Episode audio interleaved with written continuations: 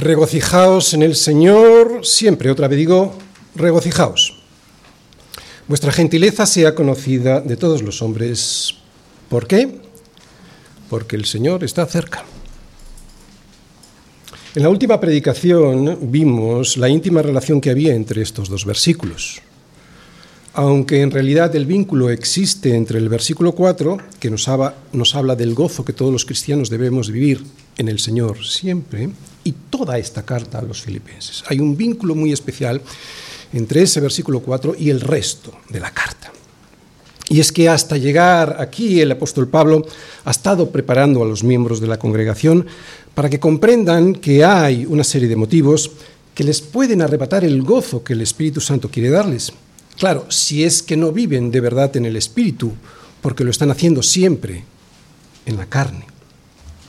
Quisiera resumir en tan solo cinco minutos el hilo conductor, más bien quiero exponer el hilo conductor que ha preparado aquí Pablo, el que usa Pablo, para llevarnos hasta este versículo 4, ¿eh? en el que finalmente nos dice que nos gocemos en el Señor siempre. En el capítulo 1 les dice a los filipenses que si no piensan como piensan Dios, ellos se quedarán sin gozo. ¿Recordáis?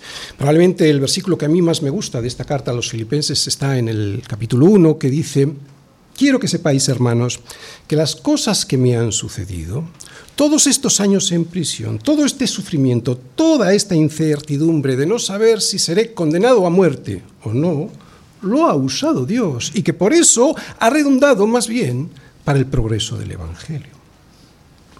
Esto es tener la misma mente que tiene Dios, pensar como piensa Dios y por lo tanto saber que los pensamientos que el Señor tiene acerca de nosotros son pensamientos de paz y no de mal, para darnos el fin que esperamos, siempre y a pesar de las circunstancias nos dará un descanso que produce el gozo, el gozo verdadero del Espíritu Santo. Otro motivo más que Él nos decía, por el cual podemos ser arrebatados de ese gozo y que nos contó en el capítulo 2, son las discordias y el egoísmo. Es lo que muy probablemente les pasaba a Evodia y a Sintique. Por eso avisa a toda la congregación que no hagan nada por contienda o por vanagloria. Antes bien, con humildad, estimando cada uno a los demás como superiores al mismo, no mirando cada uno lo suyo propio, que es lo que les pasaba a Evodia y a Sintique, sino cada cual también por lo de los otros. Otro motivo que nos puede arrebatar el gozo y del que nos advirtió muy seriamente ya en el capítulo 3 son las falsas enseñanzas. Y es que debemos tener mucho cuidado con los falsos maestros porque sus doctrinas equivocadas nos pueden llevar a la falta de gozo al estar enfocados en nosotros mismos y en nuestras propias obras de justicia y no en el Señor y en su gran y perfecta obra de salvación. Poder descansar en esta impresionante obra de salvación siempre va a producir en nosotros paz, la paz de Dios, paz que nos devolverá el gozo de su salvación. Y al entrar en el capítulo 4, comienza avisándonos de lo siguiente, que si no estamos todos en un mismo sentir en el Señor, que si llegamos a la situación en la que estaban Evodia y Sinti, que estaban enfrentadas por permanecer firmes en su propia opinión y no firmes en el Señor, lo que nos ocurrirá, tarde o temprano, es que entraremos en conflictos entre nosotros que nos llevarán a perder el gozo que teníamos antes en la congregación en el Señor. Vemos que hasta aquí, pues, y durante toda la carta, el apóstol Pablo nos ha estado preparando para el mandato del versículo 4. Regocijaos en el Señor siempre, otra vez digo, regocijaos. Hemos predicado ya sobre este versículo y también sobre el versículo 5, el siguiente versículo, que dice, vuestra gentileza sea conocida de todos los hombres. Cuidado, porque el Señor está cerca. Y de este versículo decíamos, que hay pocas cosas que nos quiten más el gozo que una relación conflictiva con otras personas. Que a veces por querer conseguir todo lo que queremos, sin ceder en alguna de nuestras pretensiones, por legítimas que sean, como seguramente les estaba pasando a Evo y a que podemos perder el gozo que tenemos en la comunión en la iglesia. Bien, pues otra de estas cosas que nos arrebatan el gozo la vamos a ver hoy. Y es la tiranía que ejerce sobre nosotros las situaciones, las circunstancias adversas que a veces nos rodean. Así que, hermanos, versículos del 1 al 7, Así que, hermanos míos, amados y deseados, gozo y corona mía, estad así firmes en el Señor. Amados, ruego a Evodia y a Sintique que sean de un mismo sentir en el Señor. Asimismo, te ruego también a ti, compañero fiel, que ayudes a estas que combatieron juntamente conmigo en el Evangelio, con Clemente también y los demás colaboradores míos, cuyos nombres están en el libro de la vida. Así que ahora, y estando firmes en el Señor y siendo también de un mismo sentir en el Señor, ahora ya podéis sentir el gozo del Señor siempre. Así que versículo 4, regocijaos ahora sí en el Señor siempre. Otra vez digo, regocijaos. Y si conserváis siempre este gozo del Espíritu Santo, versículo 5, vuestra gentileza será conocida de todos los hombres, porque el Señor está cerca. Pero aún quiero que sepáis algo más para que podáis conservar el gozo del Espíritu Santo. Y es lo siguiente, y está ahí en el versículo 6. Por nada estéis afanosos, si no sean conocidas vuestras peticiones delante de Dios en toda, en toda oración y ruego, con acción de gracias. Y la paz de Dios, esa que sobrepasa todo entendimiento, guardará vuestros corazones y vuestros pensamientos en Cristo Jesús paz. Paz a pesar de la adversidad. ¿Cómo evitar la tiranía de la ansiedad? Filipenses 4, versículos 6 y 7. El tema del sermón de hoy consiste en aprender a descansar en el Señor para evitar ser manipulados por las circunstancias que nos rodean y así poder llegar a tener la paz de Dios. Os lo vuelvo a repetir. Vamos a aprender hoy a descansar en el Señor para evitar ser manipulados por las circunstancias que nos rodean y así poder conseguir la paz del Señor. Paz que nos devolverá, el gozo de la salvación, un gozo que solemos perder cuando las pruebas a las que nos vemos sometidos terminan por dominarnos y lo voy a exponer a través del siguiente esquema. Primera parte, una introducción a estos versículos 6 y 7. Segunda parte, ¿qué es lo que no prometen estos versículos? Tercera parte, ¿qué es el afán y la ansiedad? Versículo 6. Cuarta parte, ¿cómo opera en nosotros el afán y la ansiedad? Versículo 7. Quinta parte, ¿cómo evitar el afán y la ansiedad? Versículo 6. Y sexta parte, la promesa del Señor para sus hijos, versículo 7. Primera parte, una introducción. Por nada estéis afanosos, sino sean conocidas vuestras peticiones delante de Dios en toda oración y ruego con acción de gracias. Y la paz de Dios, que sobrepasa todo entendimiento, guardará vuestros corazones y vuestros pensamientos en Cristo Jesús. Pablo escribe estas palabras a los filipenses y de alguna manera les prohíba que vivan afanados, ansiosos. No creo que la ansiedad sea un pecado. Lo que seguro que sí lo es es vivir ansioso. Es estar en un permanente estado de afán y de ansiedad que destroza toda tu existencia y la de los que te rodean. Y lo primero que quiero diferenciar es el afán y la ansiedad espiritual, de ese afán y de esa ansiedad producida por una enfermedad. Esto es algo que han de tratar los médicos adecuados. No estoy hablando de psicólogos, sino de médicos, de médicos como los psiquiatras. Y es que este tipo de ansiedad, este tipo de ansiedad surge de una enfermedad, de un problema físico. Por eso ha de ser tratado, tratada esta enfermedad por un especialista médico, ¿no? el especialista médico adecuado. Pero no es de este tipo de ansiedad de la que Pablo está hablando. A lo que él se refiere es a una ansiedad que es el resultado de un problema espiritual, no de un problema físico. Este tipo de afán que provoca ansiedad, que es el que nos afecta a la mayoría, es por la falta de confianza en Dios, por no descansar en el poder de Dios y en sus promesas. Pablo aquí usa el imperativo. Él nos dice que no estemos afanosos. Y si esto es una orden, y nuestra vida diaria la vivimos afanados y ansiosos, Lo que está ocurriendo, por lo tanto, es que estamos desobedeciendo a la palabra de Dios y esto sin duda sí que es un pecado. Es un pecado que nos va a afectar a nosotros, por supuesto, y así lo hemos vivido muchos. Pero no solo a nosotros, sino a los que nos rodean les vamos a hacer la vida muy difícil. Yo sé de lo que hablo porque estuve muchos años de mi vida viviendo en un hogar con una ansiedad a flor de piel. Algo que me contagiaron y que supuso una verdadera tortura a lo largo de toda mi vida hasta que gracias a Dios pude deshacerme de semejante infierno. No es bueno vivir ansioso, ni mucho menos vivir al lado de gente ansiosa. Otra cosa que tenemos que tener en cuenta antes de empezar y para no andar justificándonos en nuestro pecado es que Pablo no solo dice que no estemos afanosos, lo que él dice es, por nada estéis afanosos. Muchos aquí están pasando por situaciones terribles, por una enfermedad inhabilitante, una quiebra económica, una huida de su país por una guerra, por ejemplo. Así que alguien podría decir que su situación es diferente, que lo que le está pasando a él es muy grave y que por eso es disculpable que su estado de ansiedad sea permanente.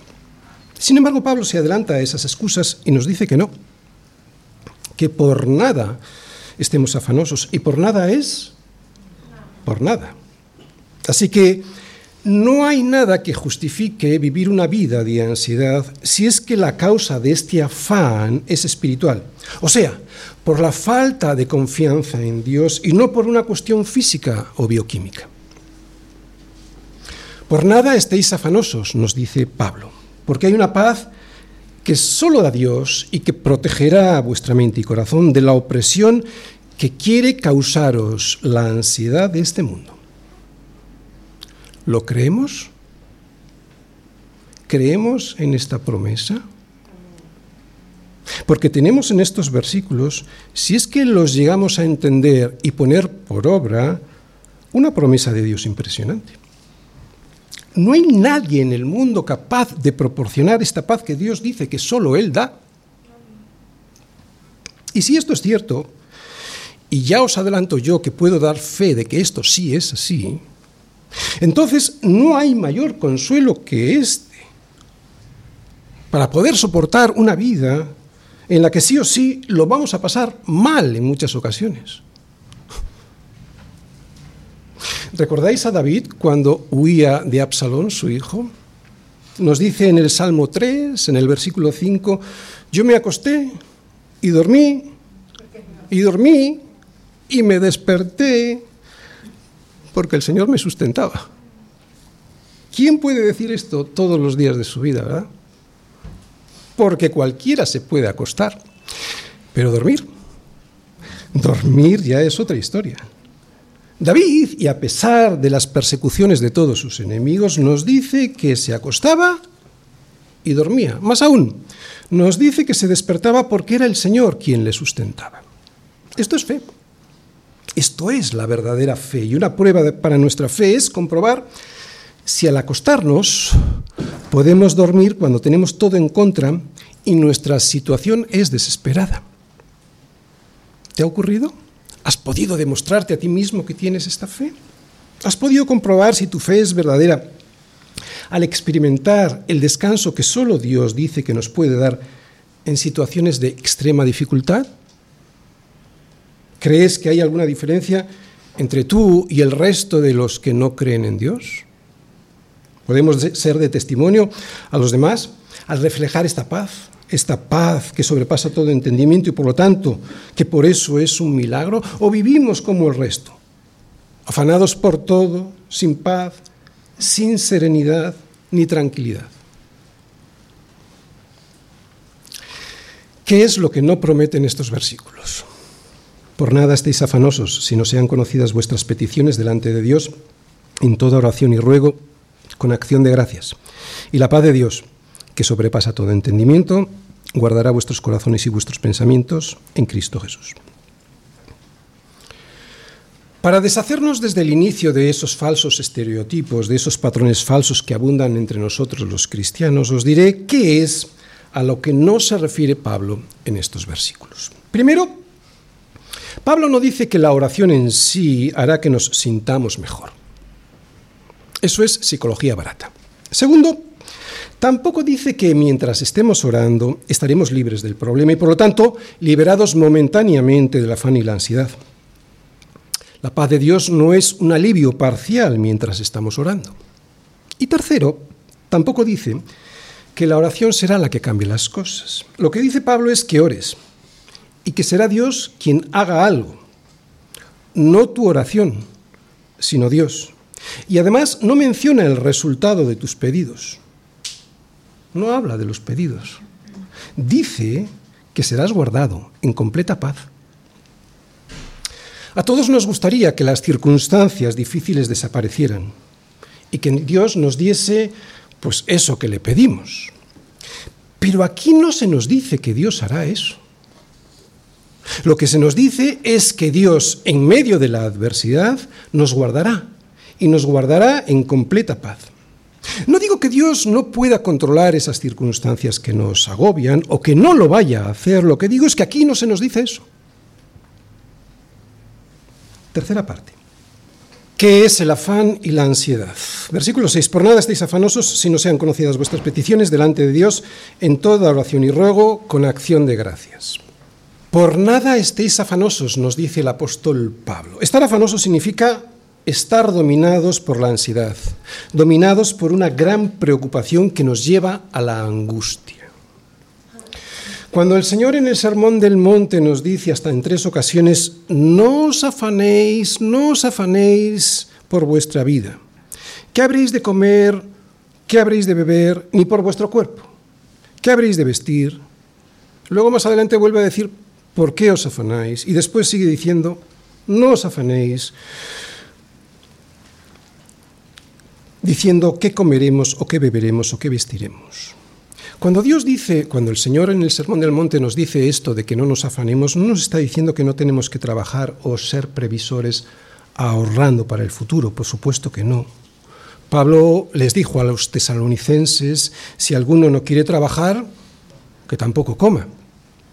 Lo que nos está diciendo es que no tenemos que obsesionarnos con una situación que podría llegar o no llegar que tenemos que ocuparnos, no preocuparnos, que no es lo mismo.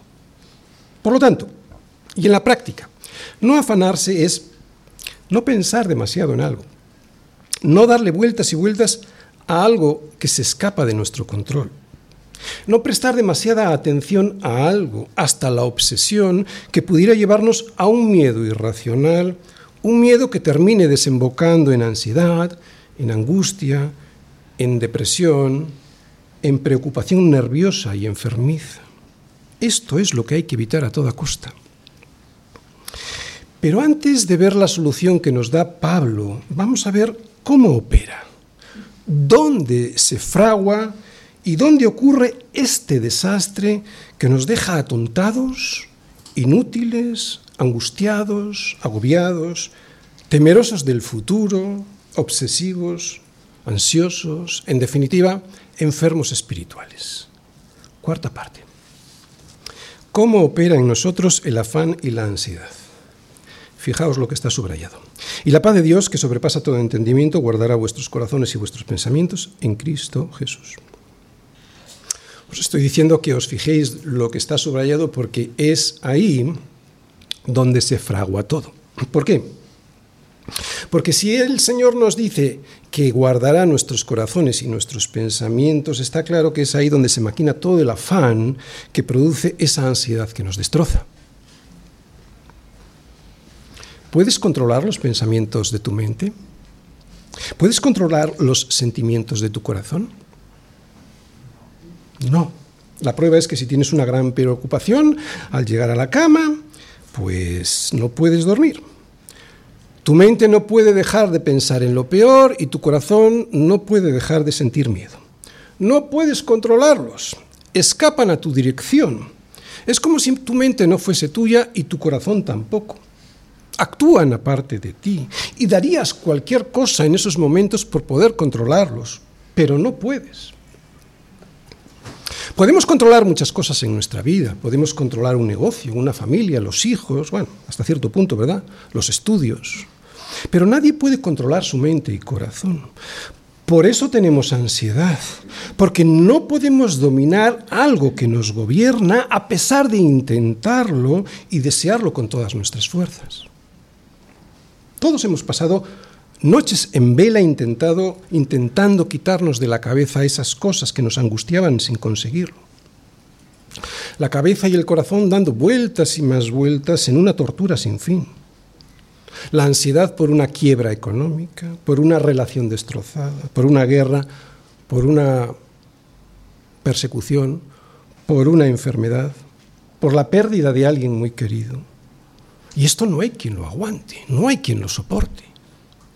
Por eso, y si dura mucho esta situación, el mismo cuerpo termina por quebrar por el sitio más débil.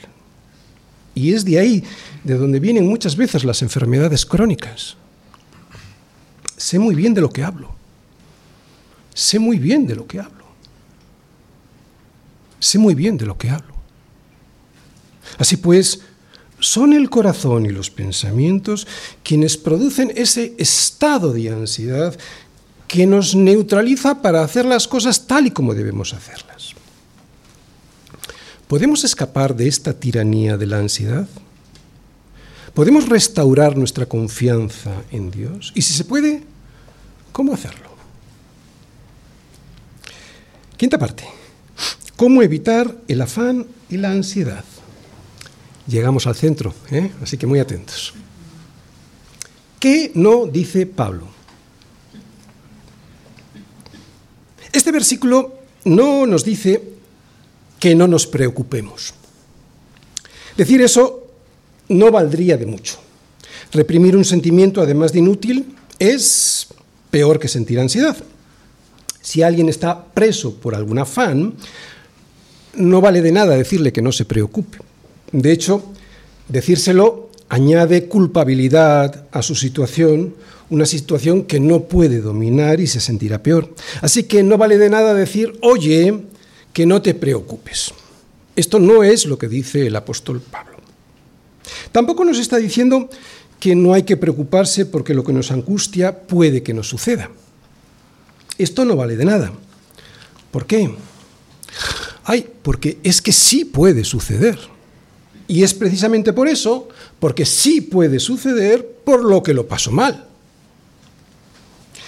Tampoco nos está diciendo que está mal preocuparse. Yo no veo aquí a Pablo culpabilizándonos por sentir preocupación por algo malo que nos pueda llegar a suceder. Y si no lo hace él, yo tampoco debo hacerlo con mis demás hermanos.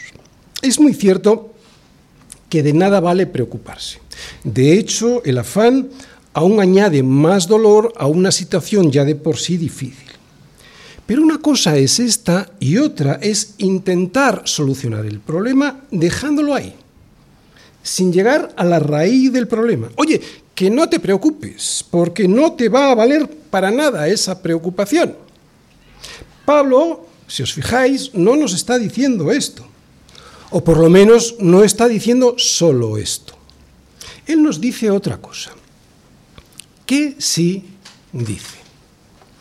Cuando leemos estos versículos nos damos cuenta enseguida que lo que Pablo nos dice es que pongamos nuestras peticiones delante de Dios. Esta es la solución. Pero pastor, ¿cuántas veces lo he hecho así y aún así el afán no desaparece y la ansiedad sigue ahí. Es como si poner nuestras peticiones delante de Dios en estos casos no valiera de nada. Pero es que Pablo no dice solo eso. Él nos dice algo más. ¿Qué es lo que nos dice de cómo hemos de presentar nuestras peticiones delante de Dios? Primero, con oración. Pablo, especialmente en situaciones como estas que nos causan gran ansiedad, nos, dice que tenemos que presentarnos delante de Dios para poner nuestras peticiones haciendo tres cosas. Orar, rogar y dar las gracias. ¿Por qué diferencia la oración del ruego de la acción de gracias? Bueno, Estas tres cosas debieran formar siempre parte de nuestra relación habitual con Dios, de nuestra comunión con Dios, ¿de acuerdo? Pero sobre todo si tenemos un problema que genera en nosotros una gran ansiedad, prestar atención porque es muy importante, especialmente en estos problemas en los que estamos, eh, se genera en nosotros los problemas que tenemos una gran ansiedad, no podemos ir así sin más delante de Dios y plantearle nuestras peticiones, que es lo que muchas veces hacemos, porque es lo que nos surge. Pablo dice que lo primero que hay que hacer es orar. Esta palabra oración de una manera más genérica, significa alabanza, adoración. Lo que nos está indicando es que lo primero que tenemos que hacer es que cuando tenemos problemas que nos generan una gran ansiedad, lo que hay que hacer es presentarse delante de Dios y adorarle. Oración. Adorarle por ser quien es Él y no por lo que quieres de Él. Por lo tanto, si estamos en una situación en la que llevamos mucho tiempo sufriendo las consecuencias del afán, no debemos ir corriendo a Dios a pedirle cosas. No es así como Pablo nos recomienda hacerlo. Claro, si es que queremos ser librados del afán y de la ansiedad para recibir la paz de Dios. Antes de decirle a Dios lo que quieres, y que por cierto, Él ya lo sabe, lo que has de hacer es orar. O sea, adorarle alabarle. Alabarle por quién es Él, no por lo que quieres que te dé. Pablo nos dice que si queremos recibir la paz de Dios, esa que sobrepasa todo entendimiento, lo primero que tenemos que hacer es olvidar momentáneamente nuestros problemas y centrarnos en Dios, solamente en Dios. Es puro sentido común si realmente somos conscientes de lo que estamos haciendo en ese momento, que es presentarnos delante del Dios creador de todas las cosas y el Dios todopoderoso, lo normal es, lo normal sería alabarle y adorarle por ser quien es. ¿Entendemos? Primer paso es este. Entendido esto, vamos a la petición en sí. Segundo, ruego. De la oración general que hemos visto antes, que es adorar a Dios por ser quien es, vamos a lo, particular, a lo particular, que son las peticiones concretas que tenemos en nuestro corazón. Vemos que pedirle a Dios por cosas que nosotros tenemos y que agobian nuestro corazón eh, es algo que es legítimo. Mm, no solo eso, sino que es algo que Dios mismo nos pide que hagamos. A pesar, como hemos dicho antes, de que Él conoce todos nuestros asuntos. ¿Rogar qué es? Rogar es suplicar, es abrir el corazón de tal manera que no para de llorar porque quiere ser oído y respondido. No se trata de leer la lista de la compra y ya está. Rogar es mostrar el alma totalmente desnuda delante de un Padre que es bueno y que está deseando derramar sobre nosotros lo que más necesitamos en ese momento, que es su paz esa que supera cualquier entendimiento.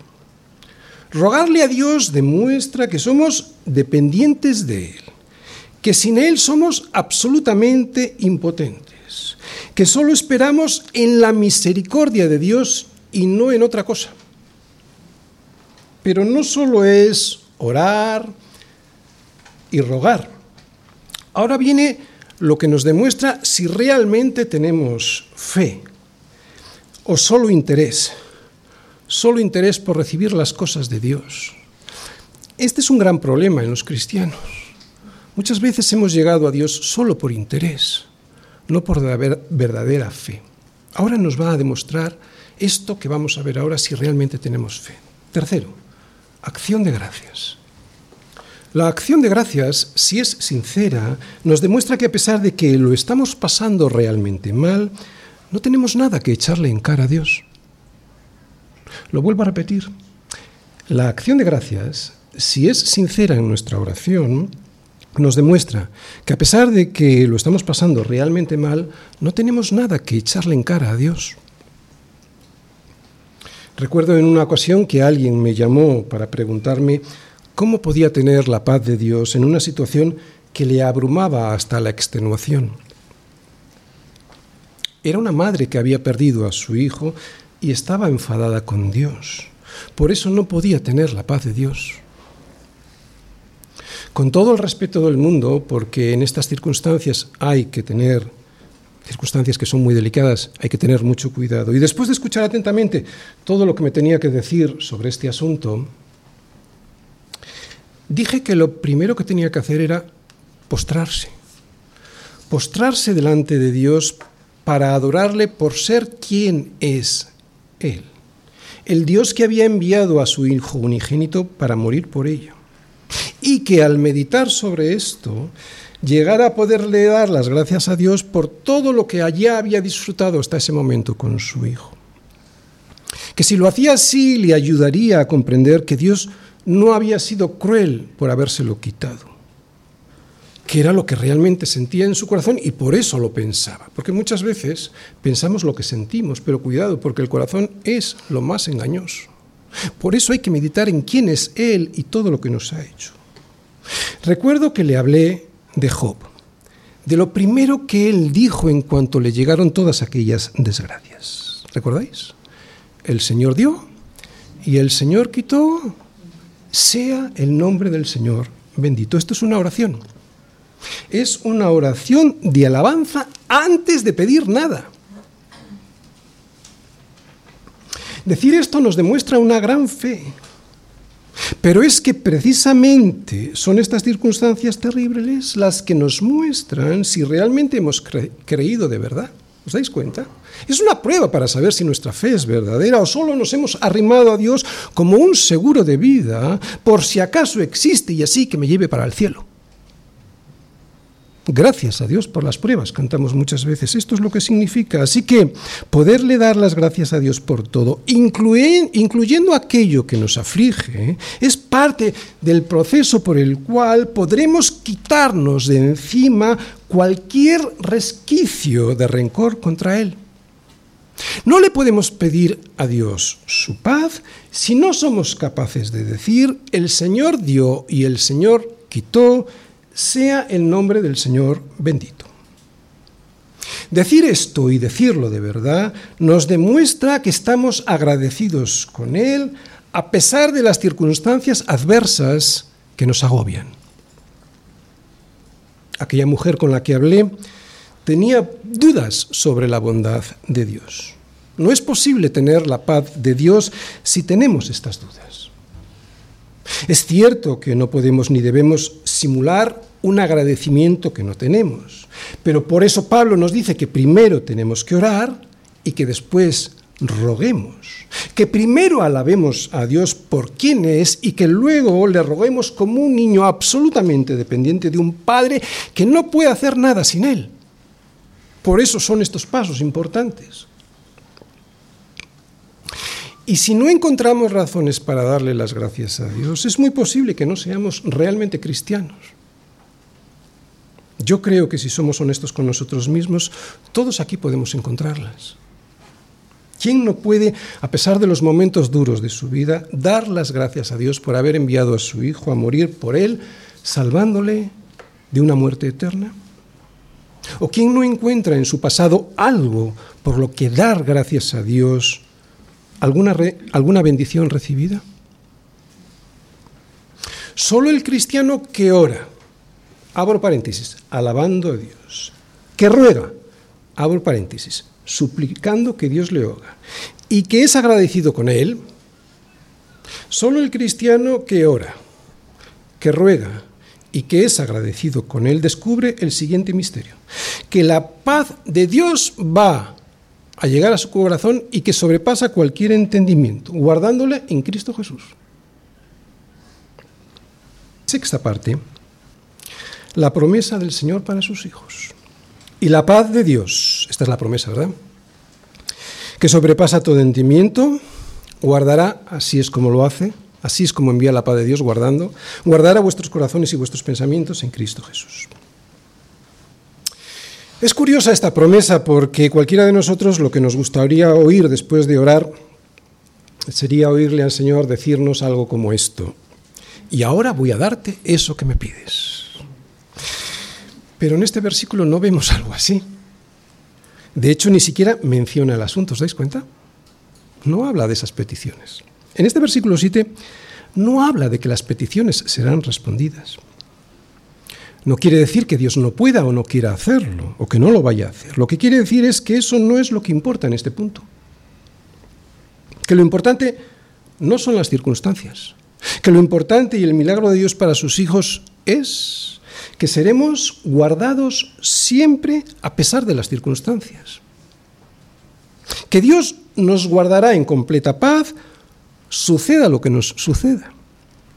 Que esa paz, y quiero que prestéis atención, es nuestra victoria y testimonio al mundo. ¿Qué testimonio podemos dar si estamos igual de afanados que el resto? Es nuestra victoria y testimonio al mundo. ¿Qué es la paz de Dios?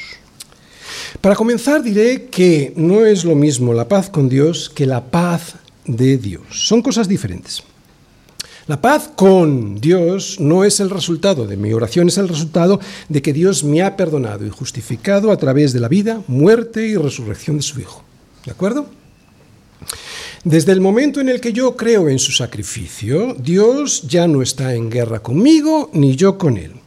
Esta es la paz con Dios. Es lo que Pablo les dice a los romanos, un versículo que todos conocemos muy bien. Justificados pues por la fe, tenemos paz para con Dios por medio de nuestro Señor Jesucristo. Somos justificados a través de la fe gracias al sacrificio del Señor Jesucristo. La paz con Dios es el resultado de nuestra justificación, de una justificación que Él ya me dio y que por eso no me considera su enemigo. La paz con Dios no es una cuestión de sentimientos, es un estado es un estado que no depende de cómo me sienta. Puedo no sentir la paz de Dios, pero eso no significa que haya perdido la paz con Él. Gracias a Cristo y su sacrificio en la cruz, ya he sido perdonado y justificado y no seré condenado. Esta es la paz con Dios. La paz de Dios, por el contrario, es un sentimiento, es cuando me siento bien, es cuando estoy tranquilo y con gozo en mi mente y dentro de mi corazón. Es de esta paz de la que Pablo nos está hablando en este versículo. Es la paz que produce en mi vida una calma en medio de cualquier tempestad. Pero ¿cómo lo hace Dios? ¿Cómo nos da Dios esa paz? Pues viene en el versículo y dice que lo hace guardándonos, guardando nuestro corazón y nuestros pensamientos.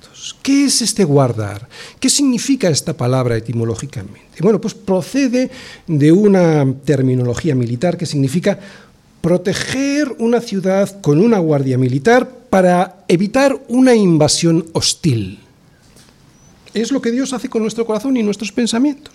Hace guardia como un soldado armado y vigilante para evitar que nuestro corazón y nuestros pensamientos sean asediados por un enemigo que nos quiere neutralizar. ¿Quién es ese enemigo? El afán y la ansiedad que nos dejan inútiles para servir a Dios. Es Dios vigilando los muros de nuestra vida para no dejar pasar ni una preocupación, ni una ansiedad, ni un afán, ni angustia alguna. Es Dios manteniendo fuera de nuestra mente y corazón todas las tensiones, todas las angustias, cualquier ansiedad que provenga del exterior y que quiera anidar en nuestra mente y corazón. Es Dios dándonos tranquilidad interior y descanso en Él. Es Dios quien lo hace, no lo hacen nuestras oraciones, no lo conseguimos nosotros ni nuestras oraciones, por eso es un milagro, un milagro que no hay quien entienda. ¿Quién no quiere esta paz que sobrepasa todo entendimiento? ¿Quién no quiere la paz de Dios guardando su corazón cuando fuera de él están ocurriendo tantas desgracias, tantas cosas en las que, por cierto, antes confiábamos para tener esa paz y tranquilidad y que cuando se vienen para abajo perdemos esa paz y tranquilidad? Y tiene mucho sentido que Dios haga esto con sus hijos, porque si ha sido capaz de enviar a morir a su hijo en una cruz en nuestro lugar, si ha hecho lo más, ¿por qué no iba a hacer lo menos, que es darnos su paz? ¿Por qué después de haber hecho semejante sacrificio, ahora nos iba a dejar tirados por el camino, abandonándonos a nuestra suerte, a ver quién llega y a ver quién no? Necesitamos la paz de Dios para poder perseverar. Otra vez es muy importante, necesitamos la paz de Dios para poder perseverar. Esta paz que sobrepasa todo entendimiento es un milagro. Es un milagro en un mundo que jamás encuentra descanso. Esta paz nos prueba que estamos siendo guardados por Dios en Cristo Jesús. Y Pablo termina su enseñanza sobre la paz de Dios con un broche final que veremos en el sermón del próximo domingo. Nos detendremos bien en los siguientes versículos. Pero recuerdo, Él nos ha dicho que para evitar estar ansiosos y tener la paz de Dios, ¿recordáis? Debemos presentar nuestras peticiones a Dios con oración primero, ruego después y acción de gracias. Pero es que además de esto, después nos dice y lo veréis en los versículos siguientes. Por lo demás, hermanos, todo lo que es verdadero, todo lo honesto, todo lo justo, todo lo puro, todo lo amable, todo lo que es de buen nombre, si hay virtud alguna, si algo digno de alabanza, en esto pensad. Lo que aprendisteis y recibisteis y oísteis y visteis en mí, esto haced, y el Dios de paz estará con vosotros. Lo que significa es que el versículo 8 nos está diciendo que si meditamos sobre lo que es cierto, y versículo 9, practicamos lo que es correcto, nos ayudará a recibir la paz de Dios que supera todo entendimiento. Termino. Hemos sufrido alrededor de todo el mundo una pandemia muy grande y muy grave. Y ha sido muy triste comprobar cómo muy buena parte de la Iglesia del Señor no ha mantenido su paz debido a la angustia producida por unas mentes y unos corazones que no paraban de preguntarse, ¿qué nos pasará? Es como para pensar si realmente somos cristianos, porque el que no escatimonia a su propio Hijo, sino que lo entregó por todos nosotros, ¿cómo no nos dará también con él todas las cosas? especialmente su paz en estas circunstancias. No estoy diciendo que no seamos responsables, lo que estoy diciendo es que no tenemos ninguna confianza en Dios muchas veces. Paz, serenidad, tranquilidad, esto es lo que nuestra alma atribulada necesita todos los días para conservar el gozo del Señor y también para poder ser testimonio a los demás, al vernos con esa serenidad y con una calma que sobrepasa todo entendimiento. En esta pandemia hemos tenido una muy buena ocasión de demostrar esto, de demostrar este testimonio. Cualquier cosa que te esté pasando, preséntasela al Señor como Pablo nos ha enseñado. No puedes permitirte estar desanimado permanentemente por cosas que Dios nos dice que tiene controladas. No puedes permitir que tu vida y la de los tuyos se arruinen. No puedes permitir que tu testimonio quede anulado delante de los incrédulos. No importa lo que te esté pasando, por muy grave que sea, haz lo que Dios dice que tienes que hacer para poder experimentar la paz que le dará descanso a tu alma, fuerza a tu fe y, por cierto, salud a tu cuerpo. Mi hermano, si tu alma tiene sed del Dios vivo, haz como dice el salmista. ¿Cuándo vendré y me presentaré delante de Dios? Anhela presentarte delante de Él y así llegarás a tener la paz de Dios que supera cualquier entendimiento. Que no lleguen a ser tus lágrimas tu pan de día y de noche, mientras los incrédulos te dicen todos los días, ¿dónde está tu Dios? Ahora, ¿dónde está tu Dios? Dios dice que si hacemos esto como debemos hacerlo, Él te garantiza que tu corazón y tus pensamientos quedarán protegidos de los ataques del afán y de la ansiedad que están esperando ahí fuera para devorarte y anularte. Yo sé que son cosas que no se pueden explicar, pero no se pueden explicar porque son el milagro de Dios para sus hijos. ¿Eres un hijo de Dios? Entrena a tu mente y corazón para acudir a Dios en oración ruego y acción de gracias. Pero hazlo de verdad, y no solo como un rito u obligación, y Él hará. Disciplina a tu alma así, entrénala, acostúmbrala a ir delante de Dios con alabanza primero, con ruego después y sobre todo con acción de gracias al final. Si lo haces así siempre, o sea, si entrenas a tu alma así siempre, cuando vengan las tormentas fuertes que vendrán, tendrás la paz de Dios.